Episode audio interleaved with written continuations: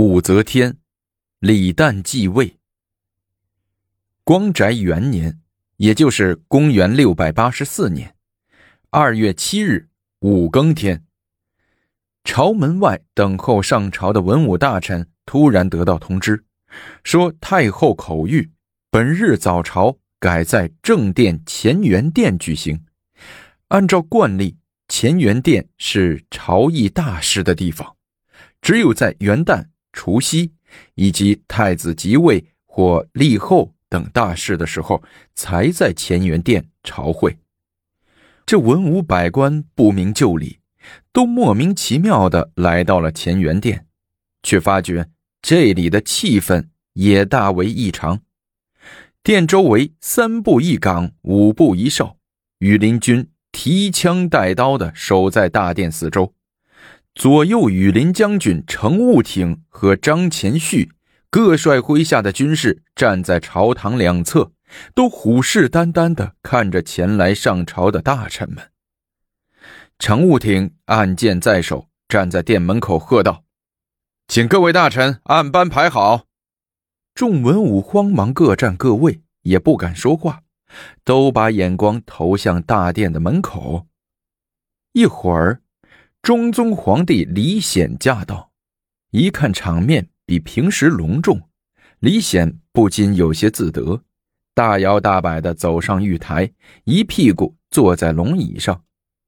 回头见太后的位置上空着，太后没有来，心里就更觉胆大了，便朝旁边的进士点点头，意思是朝贺可以开始了。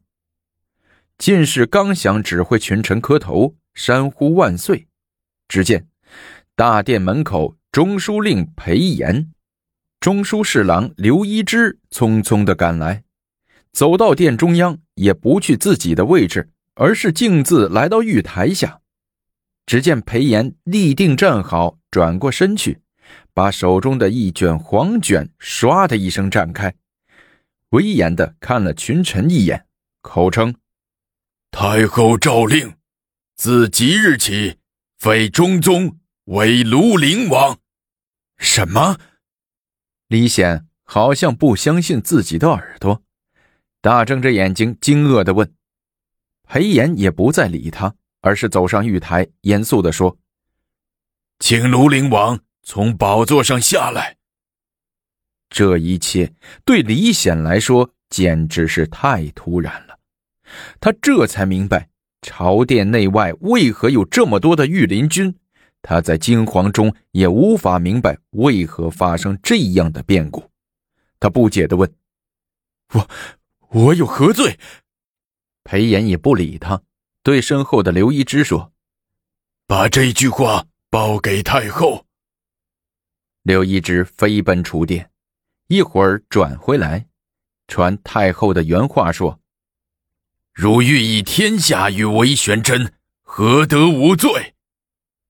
听了这话，李显才明白过来，他一拍额头，苦着脸，但悔之晚矣。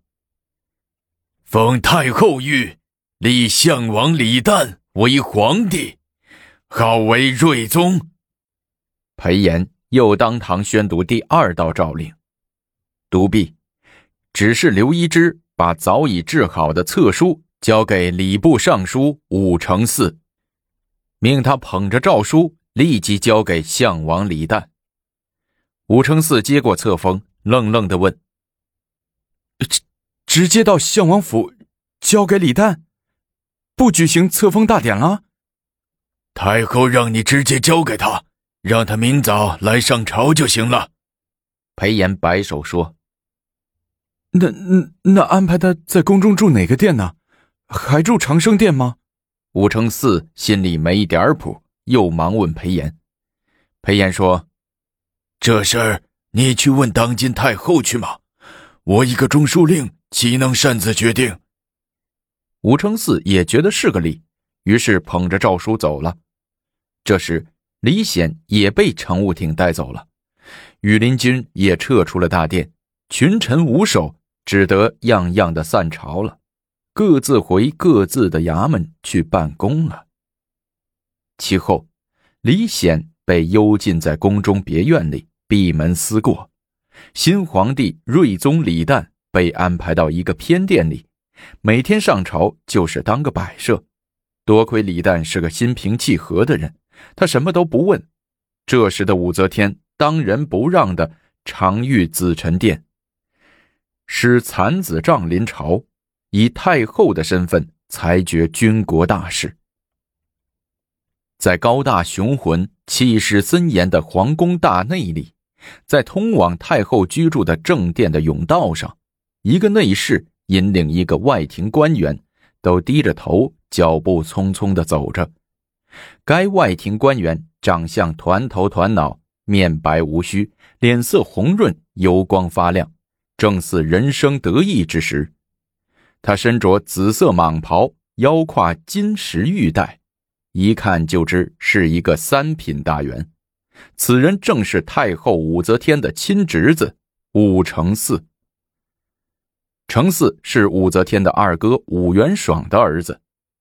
咸亨二年，也就是公元六百七十一年，袭封周国公的贺兰敏之被武则天诛杀，武承嗣由是被从岭南召回京城，继承武氏约的后嗣。由一个贬官之子一跃而成为周国公和福子带金的三品大员。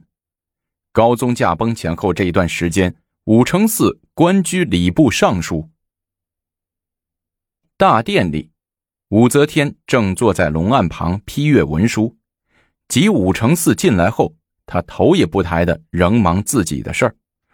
武承嗣见太后坐在龙案后森严的外表，也不敢造次。只是垂手立在一边，站了片刻，又觉不对劲，于是撩衣跪倒，口称：“臣武承嗣见过太后，愿太后万岁万万岁。”好半天，武则天才合上手中的卷宗，抬起眼皮往下看了一眼。赐座，看茶。进士忙按吩咐搬来了凳子。端上了香茶，武承嗣端杯在手，小心的喝了一口，拘谨之极。进士也给武则天奉上一碗不知名的特制的汤羹，武则天用小勺一口一口的啜完，方用金箔擦擦嘴，问武承嗣：“这几个月来，因先帝表仪及奉安大典，礼部工作负担甚重，你作为礼部尚书。”能否应对呀？臣承嗣仰赖太后的荫庇，尚能应付。武则天点点头说：“礼部的工作我还是满意的，你有没有考虑多分担一些朝政呀？”听武则天问这话，武承嗣心里一阵激动，猜测自己可能又要升官了，忙恭敬的答道：“程四想。”想到其他部去锻炼锻炼，比如兵部、吏部，呃，程四还想同中书门下三品参知政事，以便更好的为太后分忧。说完这些，武承嗣又怕太后嫌自己官欲太强，遂又加上几句道：“呃，这只是程四的一些小想法，程四最终还是绝对听从太后的安排的。”武则天又点点头说。礼部涉及到国家的基本大政的方方面面，不但要管礼乐，而且在请封和宗庙设置上都有重要的现实意义。你明白我的意思吗？听太后话里有不赞成自己改行的话，武承嗣的心有些凉，只得硬着头皮表示说：“太后教训的对。”程四愿在礼部尚书的位子上，按照太后的旨意，进一步的把礼部的工作做好。见武承嗣还没完全明白自己的意思，武则天沉默了一下，又接着问：“程四，自高宗大帝崩后，你对大唐未来有什么看法？”武承嗣极力思考着太后话里的意思，但脑子仍跟不上太后的思维。